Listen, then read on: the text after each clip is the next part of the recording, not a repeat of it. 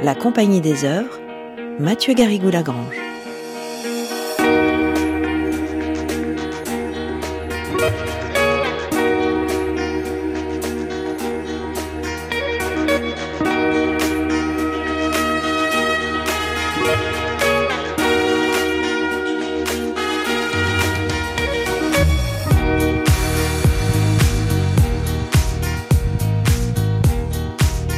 Bonjour à toutes et bonjour à tous. Pour être espion, il y a un prix à payer et le prix est souvent soi-même.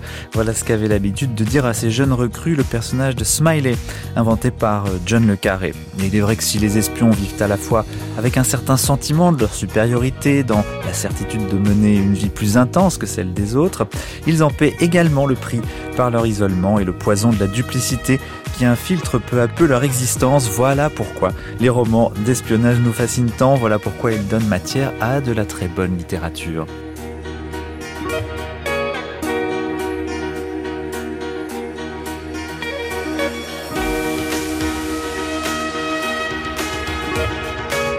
Alors bien sûr, tous les romans d'espionnage ne vont pas explorer l'âme humaine.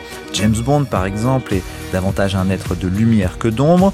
C'est d'ailleurs la raison pour laquelle John Le Carré n'aimait pas beaucoup Ian Fleming, Le Carré, dont nous avons parlé ici durant nos trois premiers épisodes, au cours d'émissions à retrouver en podcast sur franceculture.fr et sur l'appli Radio France.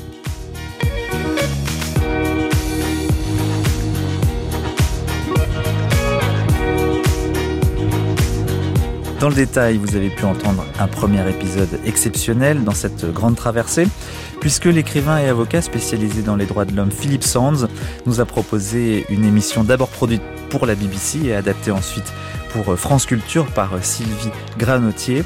Et il était bien placé pour parler de Le Carré puisqu'il a été son voisin et qu'il l'a longuement interviewé. Et puis dans les épisodes 2 et 3, eh bien, nous avons creusé ce sillon de John Le Carré avec Isabelle Perrin puis Dorothée Huchon. Et aujourd'hui,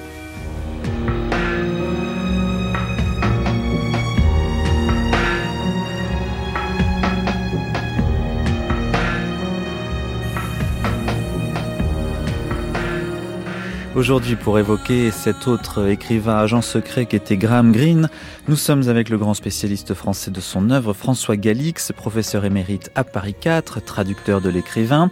Il a édité et présenté le volume Graham Greene dans la collection bouquins chez Robert Laffont, qui regroupe bon nombre de ses romans comme La puissance et la gloire, Un Américain bien tranquille, Notre agent à la Havane ou encore Le facteur humain. Et pour faire la transition avec euh, John Le Carré, je vous propose de l'entendre d'abord rendre hommage à Green dans une archive traduite par Laurent Travaglichanal.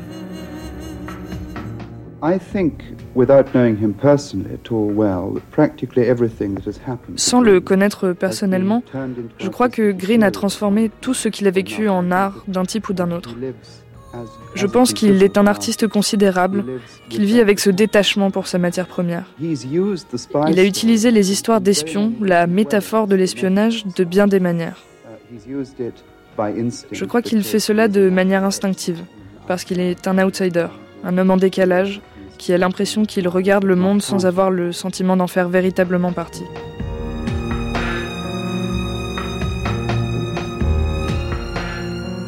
Bonjour François Galix. Bonjour. C'est vrai qu'il y a une filiation entre euh, Graham Greene et John Le Carré. Ça commence d'ailleurs par euh, Graham Greene et ensuite vient euh, John Le Carré.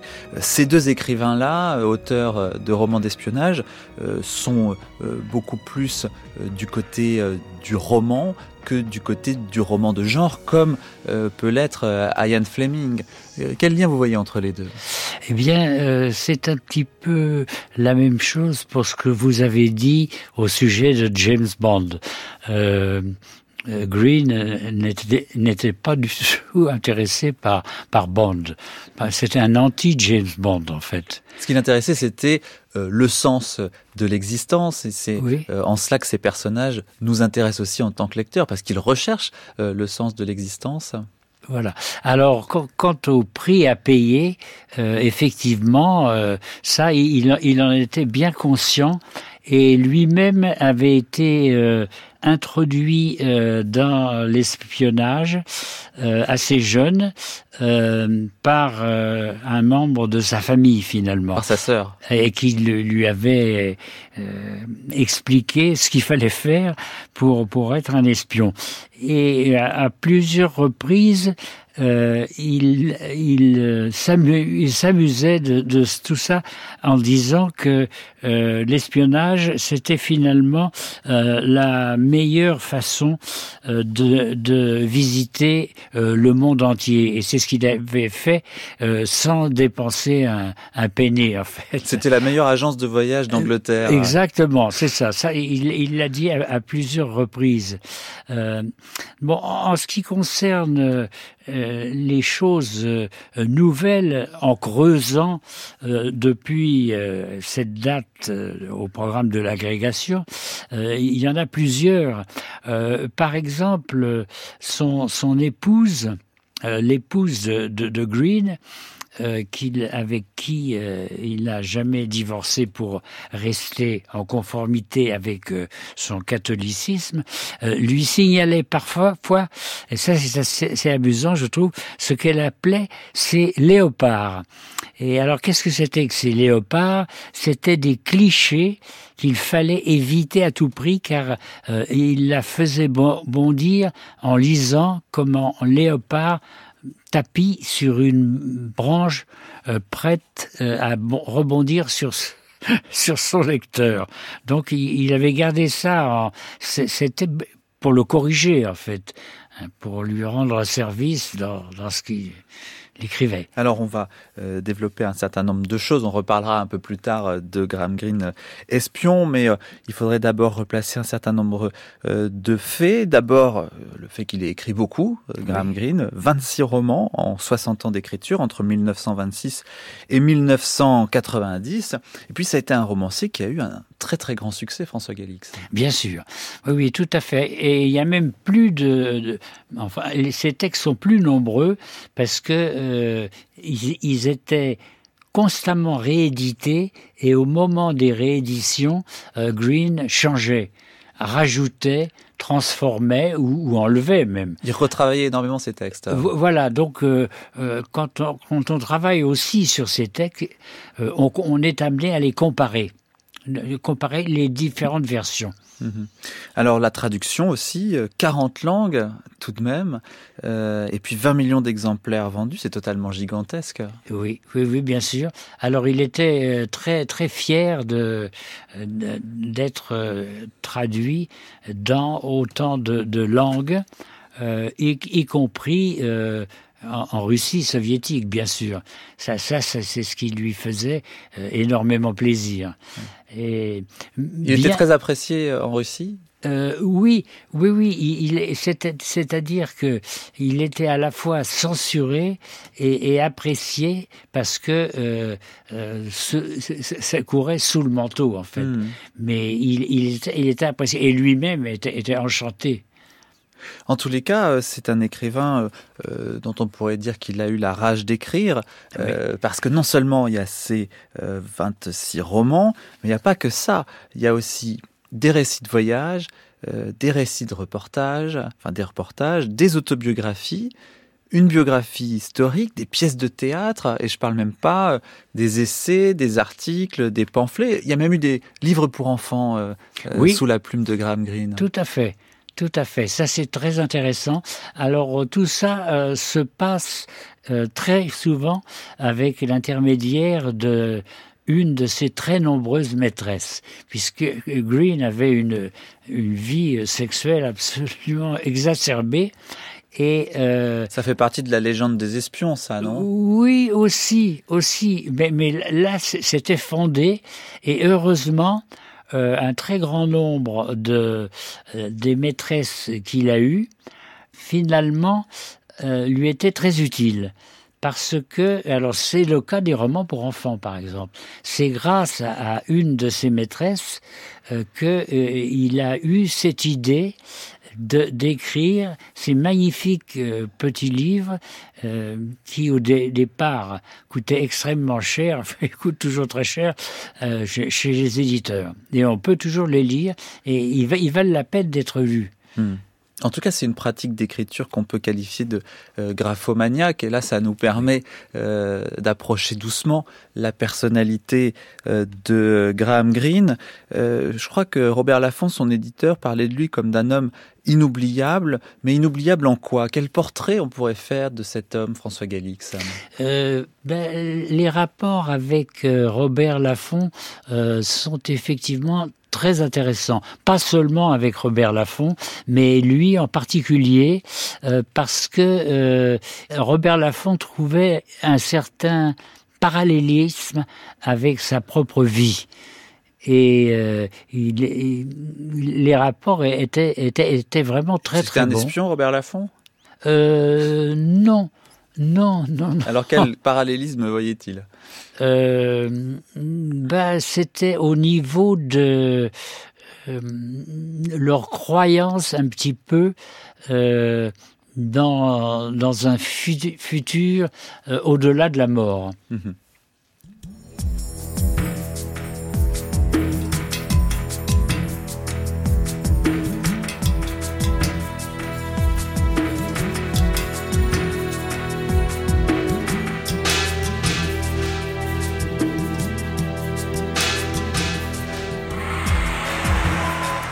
I think uh, it's half and half, as it were. I mean, uh, one, one, it's a way of escape. Je pense que l'écriture est un échappatoire, mais cette volonté de s'échapper a quelque chose de désespéré. L'écriture me permet de réduire le chaos, de l'ordonner, ce qui, en un sens, revient encore à chercher une échappatoire. Elle me permet également de me soustraire à l'ennui, elle m'aide à traverser la vie en quelque sorte. Et je crois que pour traverser la vie, une personne a besoin de certaines drogues, l'alcool étant l'une d'entre elles et l'écriture une autre.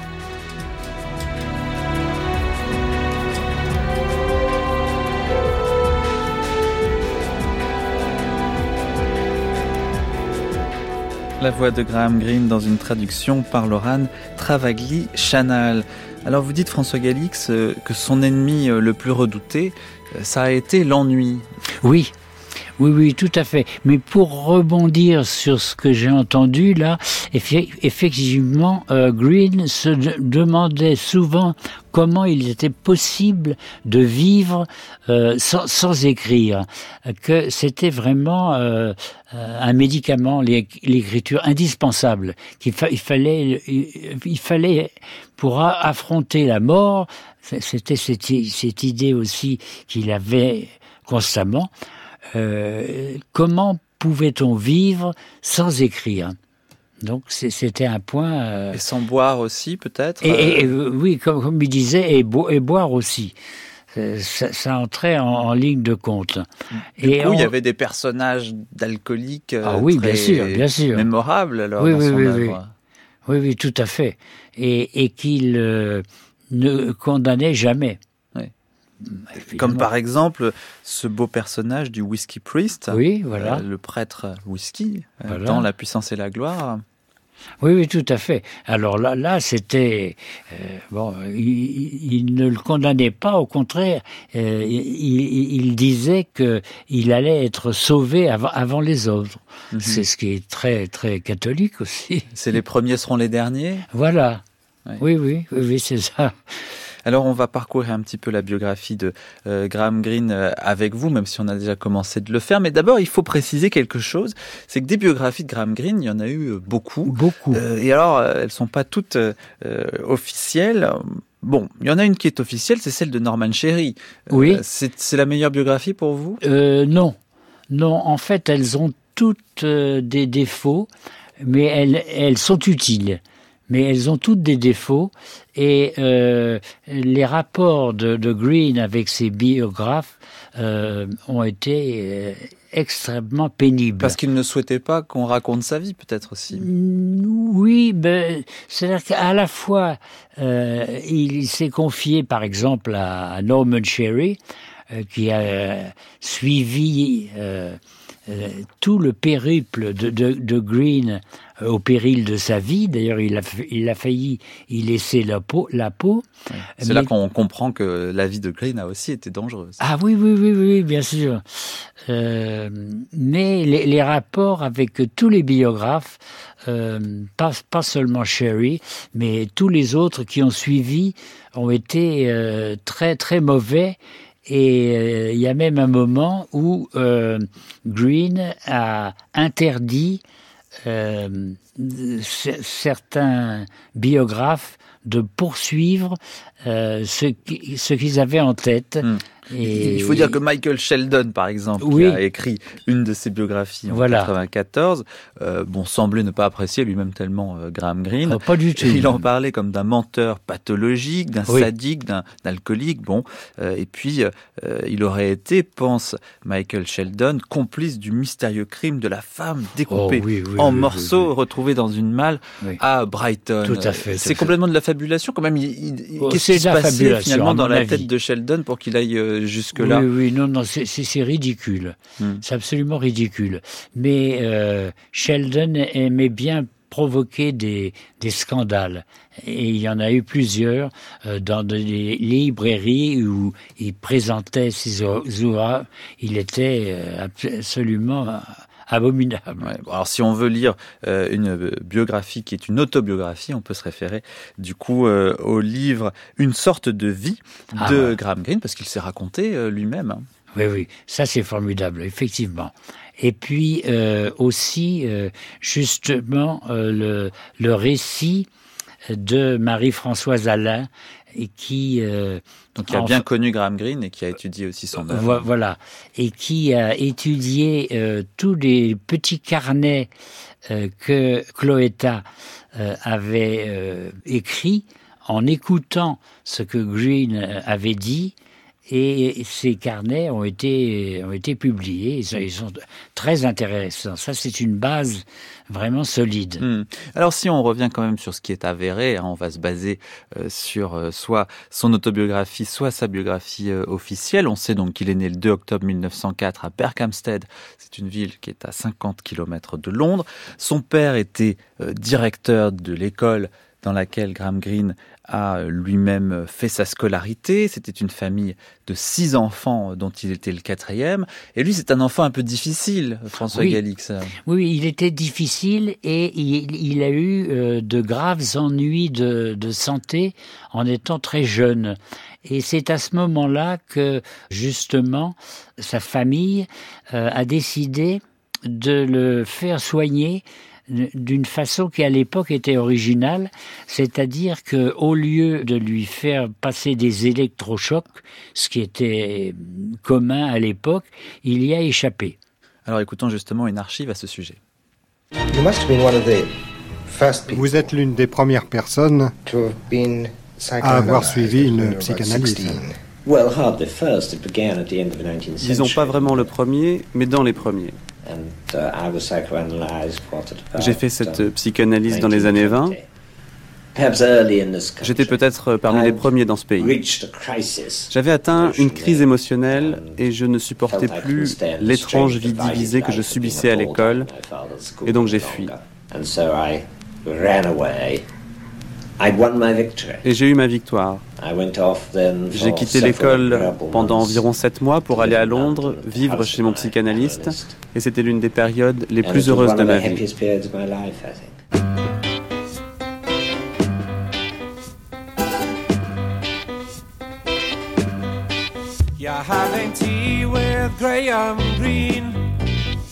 in the colored costume of your choice, and you'll be thought in high esteem if you're seen in between. Alors vous dites François Galis qu'on ne dira jamais assez l'importance qu'a pu avoir pour Green le fait d'avoir consulté euh, à l'âge de 14 ans un euh, vrai euh, psychanalyste qui le prenait vraiment en, compte comme un patient et, pas simplement en lui administrant des électrochocs. Tout à fait. Et ce qui est assez amusant, c'est que ce psychanalyste lui avait conseillé finalement, à juste titre, de se contenter euh, tous les matins de, noter mot pour mot tous les rêves qu'il avait eus. Hmm. C'est ce qu'il a fait pendant, pendant, toute sa vie. Il paraît qu'il y consacrait presque une heure par jour. Voilà. il le faisait, il l'a fait pendant toute sa vie. Et ce qui est un, un passage amusant, c'est qu'à un moment, euh, donc il fallait qu'il, euh, au matin, il les, répète à ce psychanalyste. Il le faisait et, à, un moment, il n'a pas pu euh, éviter de dire au psychanalyste qu'il avait fait un rêve très sexuel, très amoureux au sujet de la femme du psychanalyste. Et il lui a raconté et évidemment, c'était quand même assez amusant. On peut tout dire à un psychanalyste, de toute façon. Oui. Alors, ah ces rêves, évidemment, il les a transférés, si l'on peut employer ce terme justement psychanalytique, dans ses romans, euh, François Galix. Il y a beaucoup d'ailleurs de rêveurs, euh, de gens qui font des rêves hein, dans oui, romans. Oui, oui, bien sûr, bien sûr, et il les exploitait souvent. Et souvent, il justifiait ces romans euh, en expliquant que euh, finalement ce, roman, c'était un rêve qu'il avait retranscrit au matin. Hmm. C'était l'origine du texte. Euh, si on cherchait, il fallait pas aller trop loin. Mhm. Alors je vous propose d'écouter, parce qu'on l'a pas fait encore, un petit peu de la prose de Graham Greene avec un extrait d'un de ses livres, Le Capitaine et l'ennemi, lu ici par Stanislas Nordet. Je suis aujourd'hui dans ma 22e année. Et pourtant le seul anniversaire dont je garde un souvenir distinct est celui de mes douze ans. Car ce fut en ce jour humide et brumeux de septembre que je vis le capitaine pour la première fois. Je sens encore le gravier mouillé sous mes chaussures de gym, dans la cour de l'école.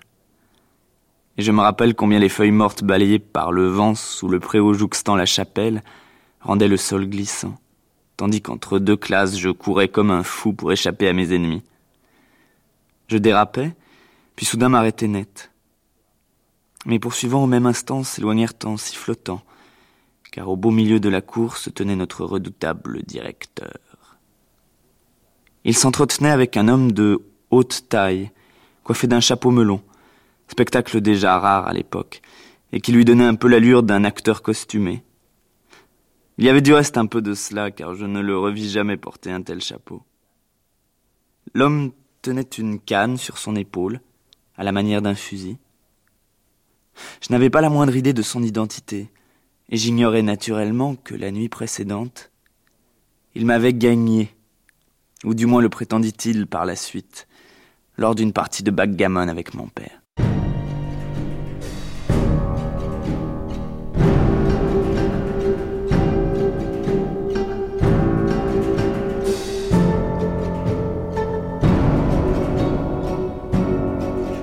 Frappe, François Galix, à l'écoute de cet extrait ben, Ce qui me frappe, c'est euh, d'abord le, fait que Green euh, avait abandonné ce, roman à un certain moment.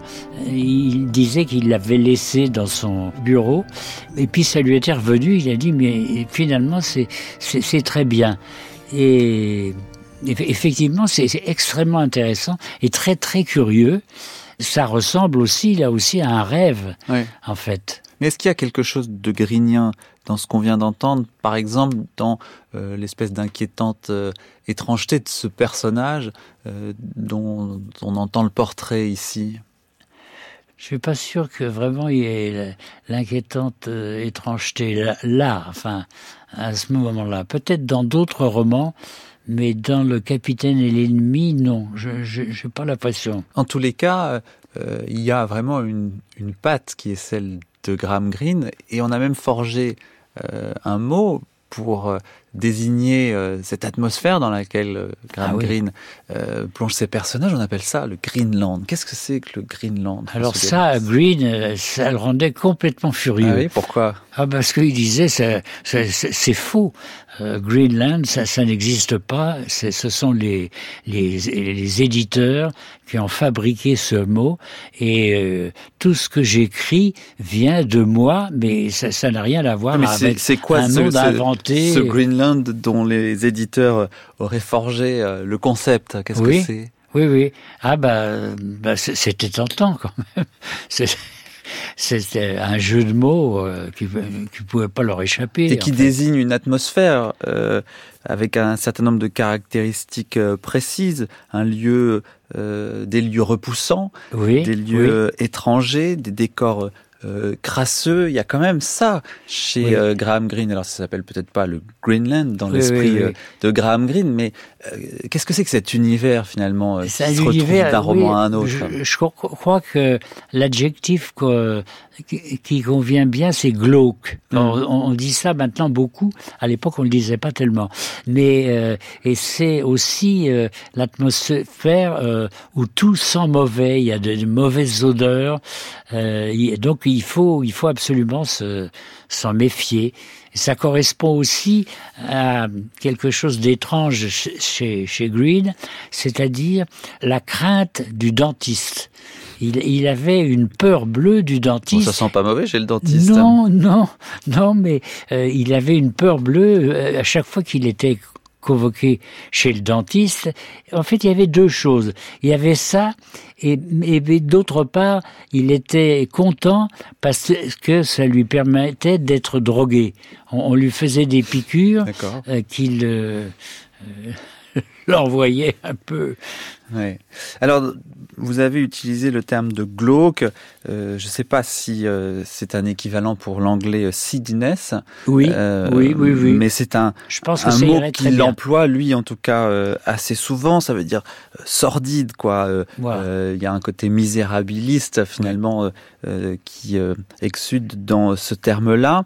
Et ça nous fait penser, quand on sait euh, l'intérêt qu'il avait pour un écrivain comme Conrad, euh, à Au cœur des ténèbres, euh, François Galix, ce roman de Conrad, où on voit un bon anglais quitter l'Europe euh, dans tout ce qu'elle a de moderne, de, de, progressiste entre guillemets, pour aller comme ça au devant des dangers et du dénuement au milieu de l'Afrique noire euh, profonde. Euh, quelle filiation on pourrait faire entre ces deux univers? Ben, Il comparait euh, sa lecture de, Conrad justement euh, à le fait d'être psychanalysé. Et il disait ça coûte beaucoup moins cher de lire Conrad que d'aller chez un psychanalyste et le, résultat est le même. C'est un bon conseil à donner à nos auditeurs ben alors. Ben oui, oui, oui, bien sûr. Et, alors euh, au sujet de Conrad, euh, ce qu'il a dit très souvent, c'est qu'il était tellement influencé par Conrad qu'il avait décidé d'arrêter définitivement de ne plus jamais lire de Conrad parce que euh, il, il, risquait de se transformer en Conrad de deuxième catégorie. Et, ça, ça lui, ça, ça l'embêtait. Et en fait, il n'a pas tenu euh, parole puisque euh, il y a un moment euh, où il admet il avait relu Le Nègre du Narcisse et qu'il avait été enthousiasmé et que maintenant, bah, dans le fond, il avait passé sa cutie et qu'il pouvait, il pouvait le relire. Il avait le droit. Il y a des thèmes quand même communs euh, aux deux écrivains. Par exemple, le thème de la trahison. Il y a ça tout le temps euh, chez Graham Greene et on le retrouve aussi, enfin je sais pas dans quel sens il faut le dire d'ailleurs, euh, chez Conrad. Oui. Oui, oui, ah bah bien sûr.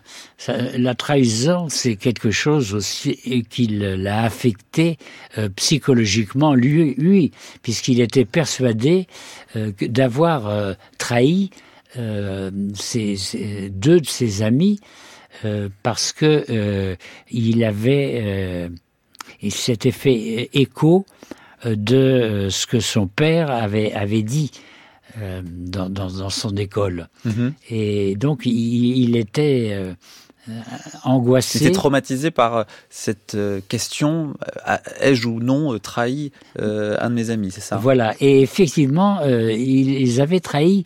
Et il raconte à un moment aussi que il avait, il s'était trouvé en présence de l'un de ses amis justement qu'il avait pensé avoir trahi et que son ami euh, s'était mis à rire en disant que finalement, c'était pas hmm. grave. Donc il y a un côté facilement culpabilisé ah chez Graham Greene. C'est peut-être lié aussi à sa pratique de la religion catholique. Mais j'aurais terminé un petit peu sur Conrad et aussi sur les parallèles qu'on peut faire au niveau de la biographie des deux écrivains, parce que Graham Greene va partir au Mexique en 1938 et c'est un voyage qui est un voyage terrible, euh, presque aussi terrible que le, voyage de Conrad au Congo. Est-ce que vous pouvez nous en parler un petit peu?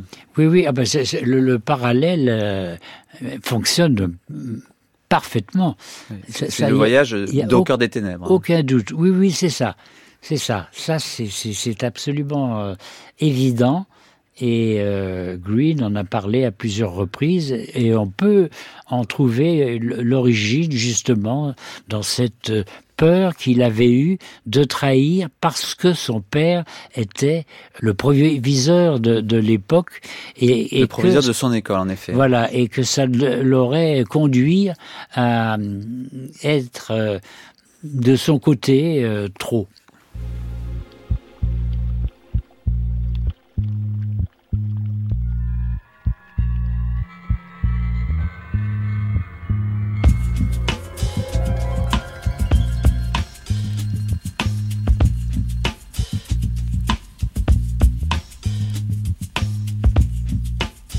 Nous parlons des écrivains espions cette semaine dans la compagnie des auteurs. Après John Le Carré, notre émission d'aujourd'hui est consacrée à Graham Greene. Nous sommes avec François Galix, professeur émérite à l'université Paris 4, tandis que voilà, en archive, euh, Anthony Burgess qui arrive, c'est l'auteur, on le sait, d'Orange Mécanique. Il parle ici de la foi de Graham Greene.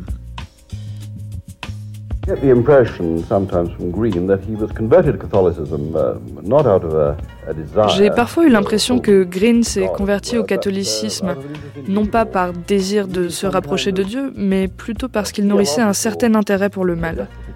C'est comme s'il avait eu besoin d'une forme de justification théologique pour aborder la question du mal, ce qu'il fait dans nombre de ses ouvrages. Je crois que l'ouvrage clé de Green dans ce domaine est Le fond du problème. Ce livre a d'ailleurs été banni par l'Église, bien que le pape Paul VI l'ait apprécié, et Green lui a répondu qu'il n'aurait pas dû le lire.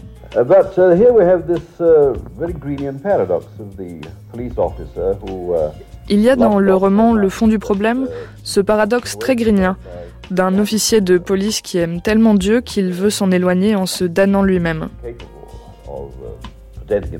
Il n'est pas capable de se donner à Dieu dans son état de corruption et de péché, et il cherche à se condamner, à se jeter dans l'abysse sans même accepter la grâce de Dieu.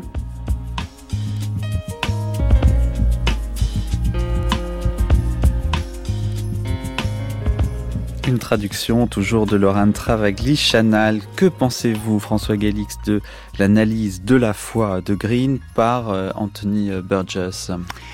Bah, déjà, les rapports entre euh, Green et Burgess euh, ont été extrêmement euh, étranges et ont évolué puisque ça, s'est mal, mal, terminé en fait, puisque à un moment Burgess avait accusé Green de, de l'utiliser pour euh, obtenir euh, de l'opium. Enfin, c'était, c'était très mauvais le rapport mhm. entre, les deux.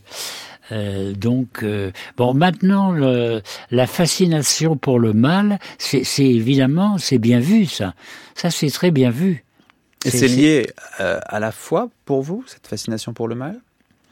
Vous êtes d'accord avec euh, Burgess pour dire cela? Bah oui, oui, je, suis d'accord. Je pense qu'effectivement, euh, il y a ce, besoin pour un catholique, après la confession, euh, de d'effacer cette option vers, euh, vers le mal. Mhm. Alors c'est quand même un, catholique un peu spécial, euh, Graham Greene.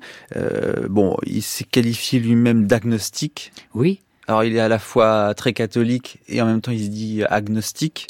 Euh, et puis il n'aimait pas cette expression d'écrivain euh, catholique que la critique employait à son endroit. Et pourtant, dans ses romans, il y a beaucoup de prêtres, euh, il y a euh, l'idée de la rédemption, il y a la question du bien, du mal. Euh, alors qu'en est-il en réalité? Est-ce qu'on peut lui mettre vraiment, comme l'a fait Mauriac, l'étiquette d'écrivain catholique?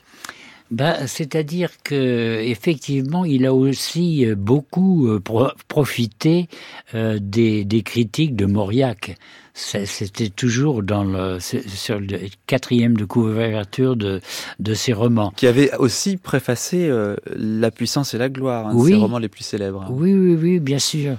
Bien sûr. Et qui en a parlé euh, quand il a été reçu ah oui, oui, oui, euh, pour le Nobel. C'était très rare, ça un discours euh, au Nobel qui vante euh, quelqu'un d'autre en disant mais dans le fond c'est c'est pas à moi qu'il fallait le donner mais c'était à Graham Greene. Hmm. Ça ça évidemment il a il a beaucoup apprécié. Hmm. En tout cas, c'est un euh, romancier euh, qui était l'un des romanciers préférés euh, du pape, Paul VI. et puis, bon, bah, beaucoup de gens ont donné leur avis sur la nature de ce catholicisme, parce que c'est vrai que ça a quand même un petit peu intrigué. On a entendu Burgess, Cozzi aussi a parlé de ça, François Galix. Euh, ben, c'est-à-dire que euh, ces rapports avec le pape sont assez curieux parce que, euh, enfin, ça dépend quel pape aussi, parce qu'il a, il a. C'est Paul VI qu'il aimait beaucoup. Oui, oui, oui, c'est ça, c'est ça. Et à ce moment-là. son catholicisme était très curieux. Il est même allé plus loin, puisque à un moment, euh, il disait qu'il n'arrivait plus à croire au fait qu'il ne croyait pas. Mhm. c'est très tordu, mhm. mais c'est très, très, très catholique. Ah. Bon teint. Bon, alors ça, je, vous laisse euh, ah la teneur de ces propos-là. Une dernière citation quand même, celle d'Orwell, qui disait « Il y a très peu de romanciers catholiques qui soient bons et la plupart sont de mauvais euh, catholique. Euh, c'est un peu ce qui se passe pour euh, Graham Greene, qui était plutôt un mauvais catholique quand même, et sans doute un bon romancier. Oui, oui, oui, bah tout à fait, tout à fait. Ça, le, jeu de mots d'Orwell est, est, parfait. Mm. ça fonctionne très bien. Alors dans le catholicisme, il y a aussi évidemment, euh, euh, disons, la pompe et le décor du catholicisme qui intéressait euh, beaucoup. Enfin, la pompe ou au contraire son absence, parce que Graham Greene a assisté au Mexique à, des messes qui étaient des messes secrètes. Et, et, je crois que c'est là, vous allez nous le dire, François Galix, en voyant ses fidèles démunis de tout se rassembler secrètement pour prier Dieu, que lui a été profondément touché et que il s'est lancé, si l'on peut dire, dans euh, la foi catholique. Oui, oui, ça a été une des raisons. Effectivement, euh, il a été euh, très influencé par ces réunions secrètes. De, de, à Las Casas. Oui, c'est ça, c'est ça. Hmm. Ça, ça, l'a beaucoup influencé. de même, quand il disait je, je, je n'arrive plus à euh, à, croire que je ne crois pas, euh, c'était aussi extrêmement étrange ça. Il y avait quelque chose de très cinématographique dans cette scène euh, qu'on décrivait à l'instant euh, à Las Casas. Et c'est vrai que euh, le cinéma, l'image, euh, le travelling, ce sont des techniques, c'est un référentiel qu'on retrouve beaucoup, me semble-t-il, dans les romans de Graham Greene. C'était quoi l'importance pour lui du cinéma? Ah ben c'était effectivement très important, si ce n'est que systématiquement il, il disait qu'il n'aimait pas. Alors les films qui avaient été faits à partir de son œuvre. Pas du tout. Il était euh, tout à fait contre. On peut les rappeler. Hein, il y a eu euh, euh, The Fugitive, qui a été une adaptation par John Ford de La puissance et la gloire, qui date de 1947. Il y en a, il y en a d'autres, François Galix ah ben, Il y en a d'autres, mais The, Fugitive, euh, justement, c'est celui, à, mon avis, qu'il aurait dû apprécier. Mais il l'appréciait il, pas non plus. Hmm. Non, non, c'était un peu systématique. Euh, Alors lui-même a fait une apparition dans un film, euh, c'est ah La Nuit américaine. Oui, oui, oui, La Nuit américaine. Ah, ça, c'est très curieux aussi. C'est une histoire très curieuse euh, parce que finalement, ça se passait à Nice. Hein. C'était à Nice. Et au moment où ça a été filmé, personne ne savait que c'était Graham Greene qui tenait ce, petit rôle. ce petit rôle, mais qui était très important dans, dans, le récit, parce que ça obligeait le metteur en scène à tout recomposer. Tout recomposer en C'est le côté incognito de Graham Greene, ça.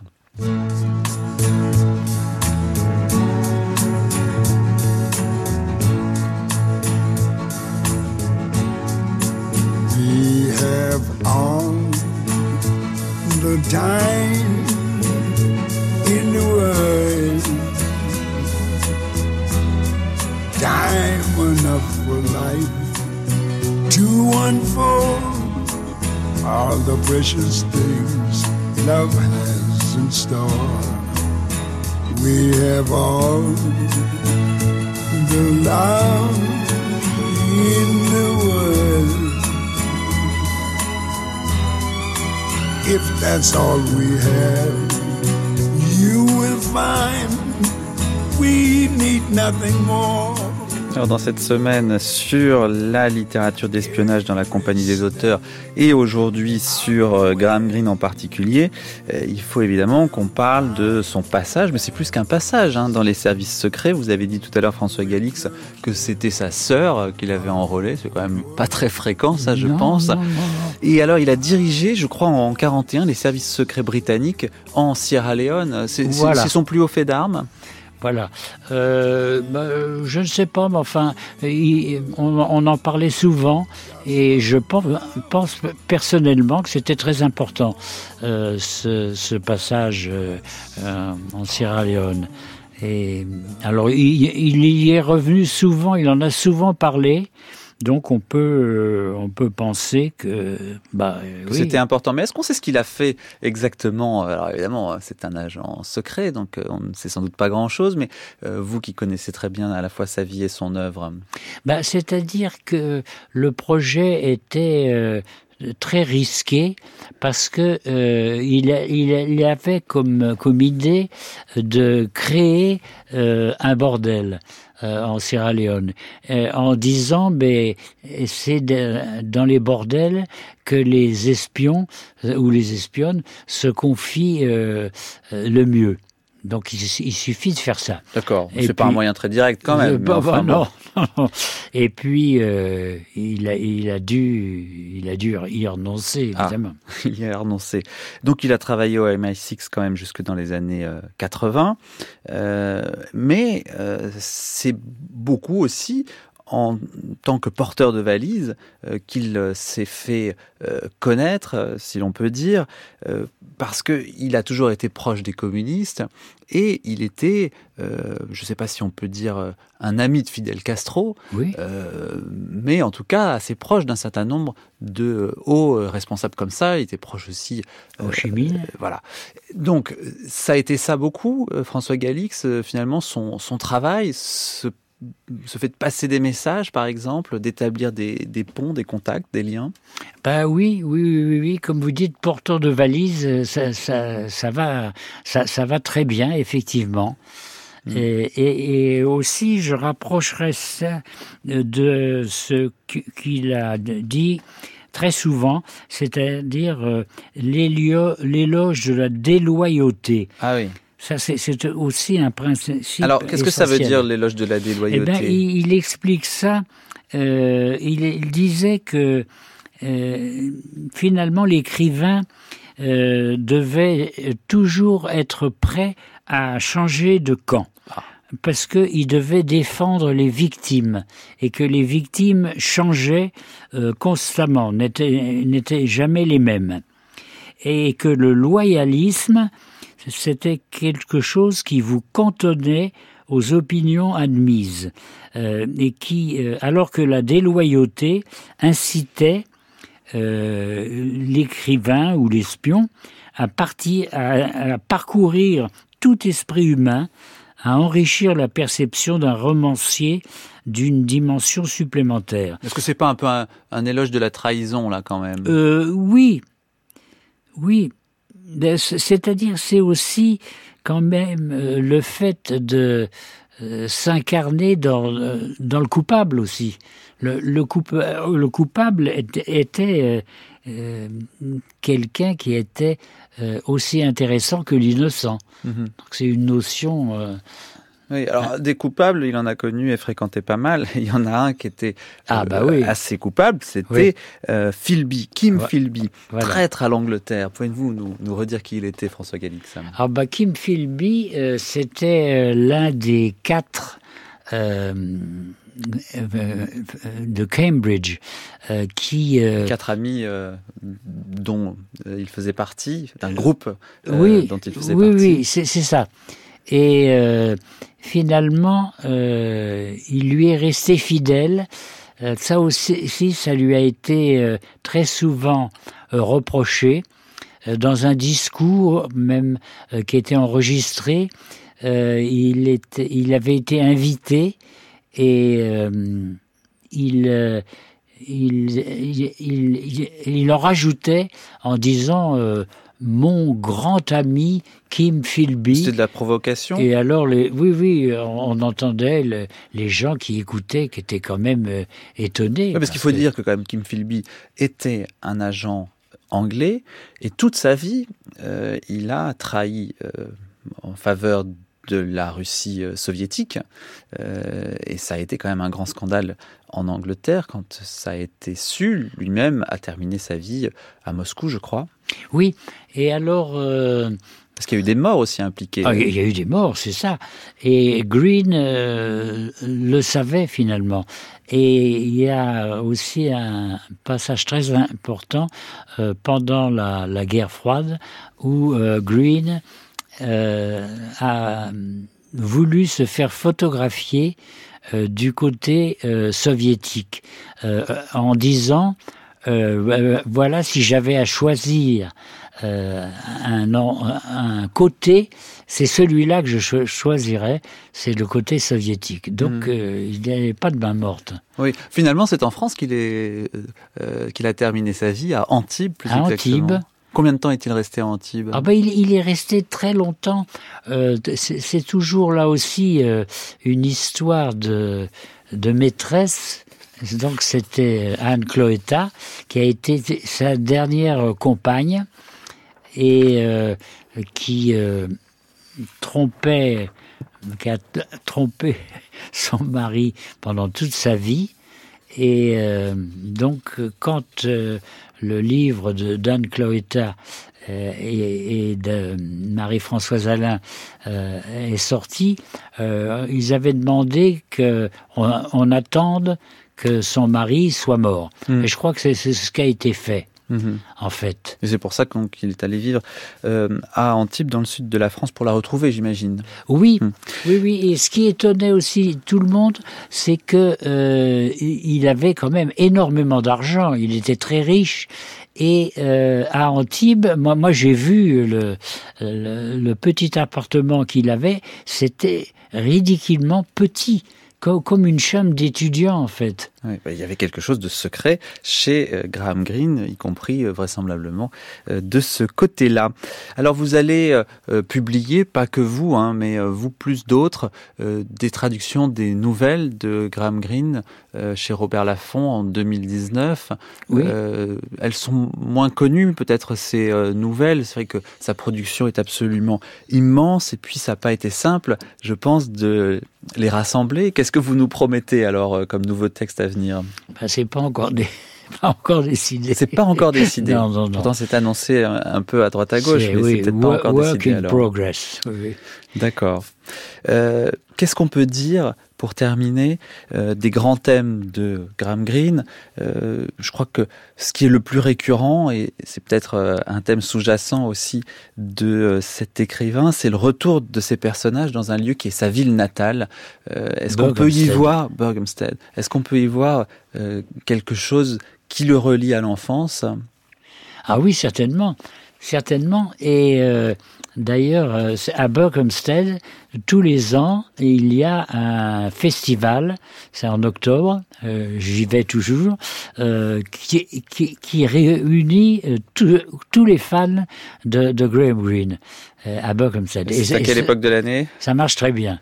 c'est en octobre. Voilà, en octobre, on pourra donc vous y retrouver. Merci beaucoup, François Galix.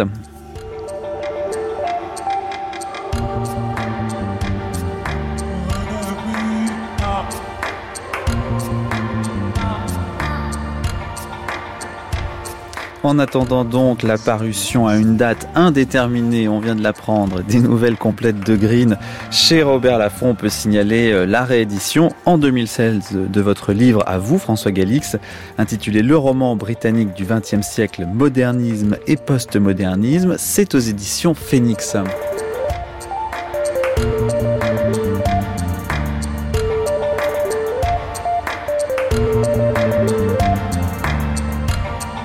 Demain, un dernier épisode consacré à la littérature d'espionnage. Deux invités, nous reviendrons d'abord aux sources du genre avec François Rivière, puis nous parlerons d'Épopée, le roman de Marie Connet qui évoquera son rapport à cette littérature d'espion dont relève son livre, quoique vous l'entendrez de façon détournée. Cette émission n'aurait pas pu avoir lieu sans Anne-Vanessa Prévost, Didier Pinault, Laurence Genepin, Laurence Millet, Stéphanie Vélin et Jean Frédérix.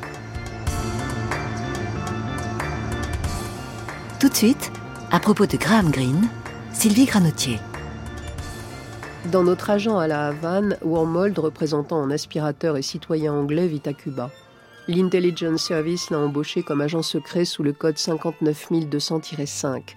Wormold vit seul avec sa fille, il a besoin d'argent. Enfermé dans sa voiture, Wormold eut la sensation que sa culpabilité trottait en grignotant autour de lui comme une souris dans le cachot d'une prison. Peut-être parviendrait-il bientôt à s'accoutumer l'un à l'autre et sa culpabilité viendrait-elle lui manger dans la main? Des gens semblables à lui avaient agi de la même manière, des hommes qui se laissaient enrégimenter, qui ouvraient des portes d'hôtel en se servant de la clé d'autres hommes, recevaient des instructions écrites à l'encre sympathique et faisaient un usage imprévu des contes d'après Shakespeare de Limbe. Toute plaisanterie à son envers, le côté de la victime. Les cloches sonnaient à Santo Cristo, et les colombes s'envolant du toit dans le soir doré s'en allèrent tourner au-dessus de la rue O'Reilly où se tenaient les marchands de billets de loterie. Des petits garçons et des petites filles, dont l'uniforme noir et blanc rendait le sexe presque aussi indiscernable que celui des oiseaux, se déversaient sur l'école des saints innocents, leurs petits cartables noirs à la main. Leur âge les séparait du monde adulte de 59 200-5, et leur crédulité était d'une autre essence.